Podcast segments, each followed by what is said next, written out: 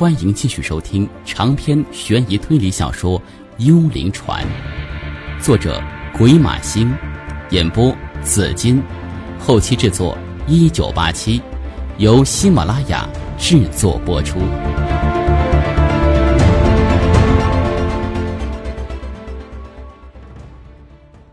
第四十二集，枪击案发生后不久，志成在船上发现了陈颖的踪迹。他跟踪他来到茶水室的密道，在那里，他质问他为什么向小林母亲开枪。陈颖不知出于何种心态，向他透露了这条船的秘密。在那之后，志成又从他离正这里听到了左良和这艘船的故事。他记得，他当时做的判断是，左良既然要彻底离开，一定把他的所有钱都带上船。现在想来，可能就是他当时这一番分析。让志成做了一个重大决定，他决定跟赵成合作绑架自己。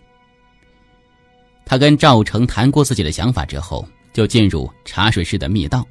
他跟陈颖说，赵成在密道口等他。他一转身，他就开了枪。他之所以不得不杀陈颖，也许是赵成逼他入伙的条件。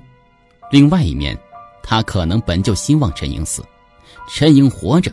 永远有机会告诉别人，他曾经跟一个变性人结过婚。他负责把陈颖的尸体拖到密道口，赵成切下他的耳朵，包在一个白纸包里，丢在饮水机的后面，然后偷偷的从隔壁道具间开启开关，而他趁机躲进了密室夹缝。后来他们就是从那个夹缝里把他救出来的。至于小林的手机。赵成用他发过那两条绑架短信之后，把他丢在饮水机的后面。那段时间，他好像一直跟在林月山一起在大厅附近转悠。如果他找借口走开一会儿，应该不会引起任何怀疑。钟先生，我在你被救的夹缝里发现你的血迹，密道其他地方则没有。古平盯着钟志成。眼镜片后面闪着寒光。钟先生，你是在那个夹缝里被打的，可你一开始说你在茶水室就被袭击了。如果是这样，在茶水室和密道里都应该能找到你的血迹，结果却没有。其实你是自己走到那里，自己用头撞了墙。你比赵成高，如果他在背后袭击你。不应该打到你的头顶。最后，赵成为什么要把那个钻石的箱子放在道具间的大木箱里呢？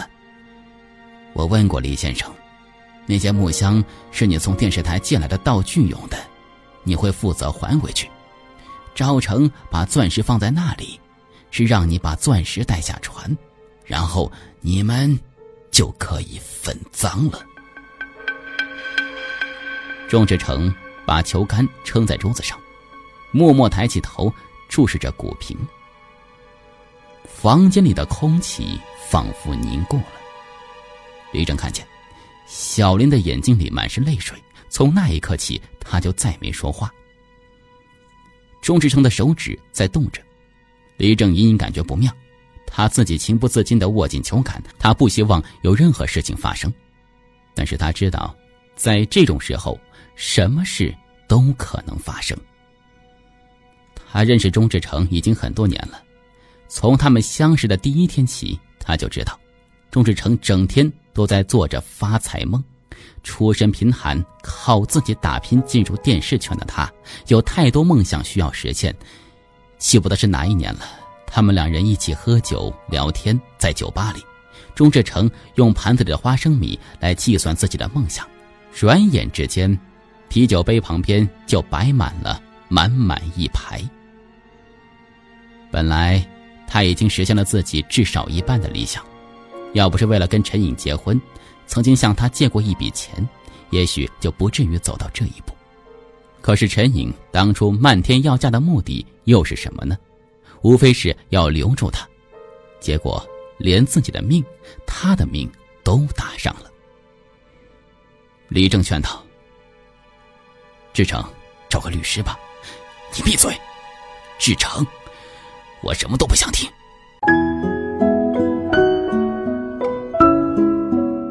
本故事由喜马拉雅制作播出，好听别忘了打赏一下。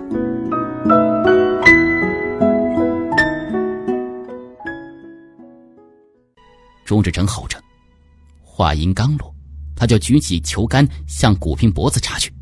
李正早料到他会这么打，当黎正举起球杆的一刹那，他条件反射的将球杆向下一挑，一个白球跟着跳了起来，正好弹在。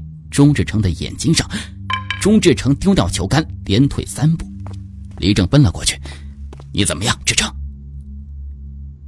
钟志成捂住眼睛，没有回答。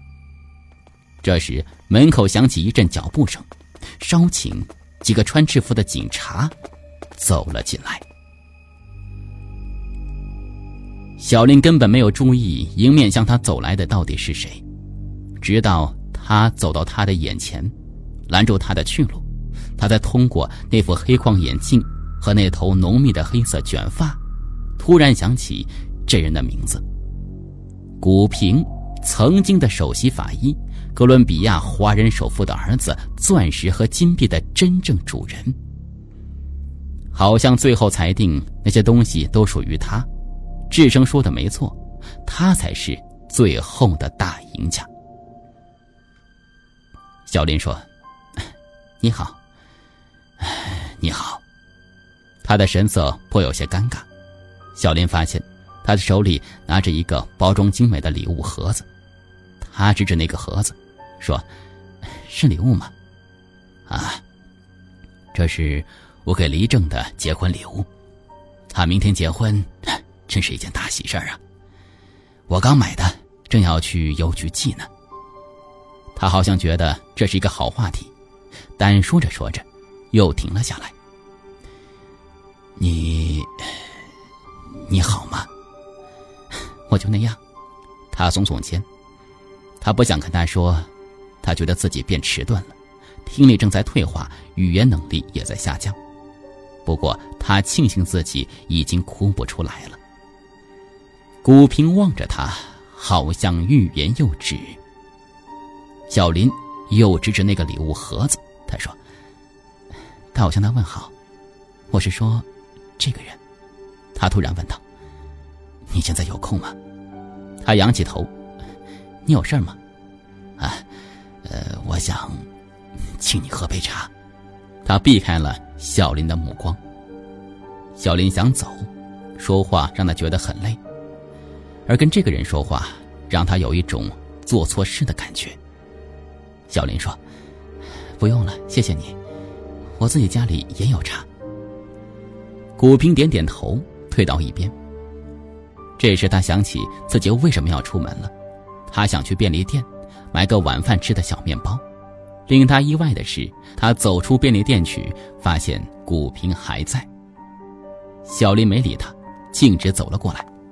他追上去：“林小姐。”他停下脚步：“你有什么事儿？”我想跟你说句话，他说着，声音很真诚，可惜他没兴趣听。小林敷衍着，又朝前走，以后再说吧。他再次追了上来。对不起，我知道钟先生的事情让你很难过。我本来答应李正，事情到赵成死为止，把什么都忘了。其实我也不想让你伤心的，真的。